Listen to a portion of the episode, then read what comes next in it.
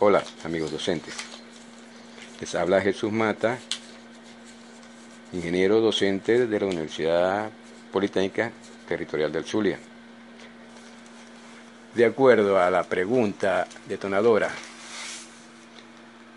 la adecuación de la praxis educativa a la educación mediada por TIC.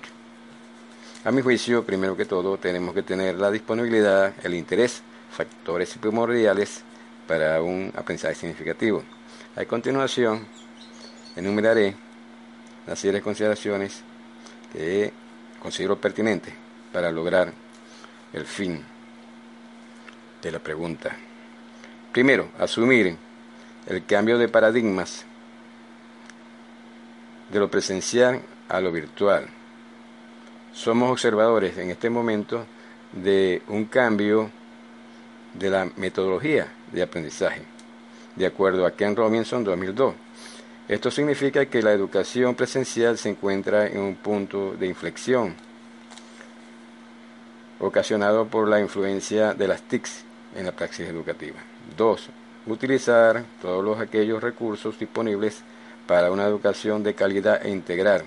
Esto lo expresa Freire, interpretando estas palabras de Freire, diría que no hay que percibir las TIC como disruptivas de nuestra praxis educativa, ya que el, educador, como todo ser humano, está reacio o se opone a los cambios. 3. Crear competencias, habilidades y destrezas tecnológicas e informáticas. Lo expresa Burgos.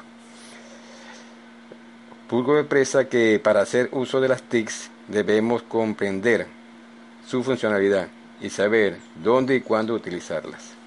4. Adaptar las TICs a la secuencia pedagógica, el, inicio, desarrollo y cierre, ya que las TICs traen consigo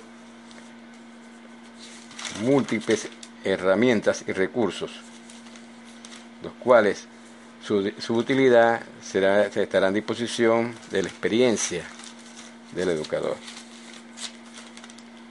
Y 5. Innovar en las evaluaciones virtuales por ejemplo, utilizando formularios virtuales y presentaciones interactivas. Bueno, hasta aquí y mucho gusto compartir con ustedes y hasta la próxima.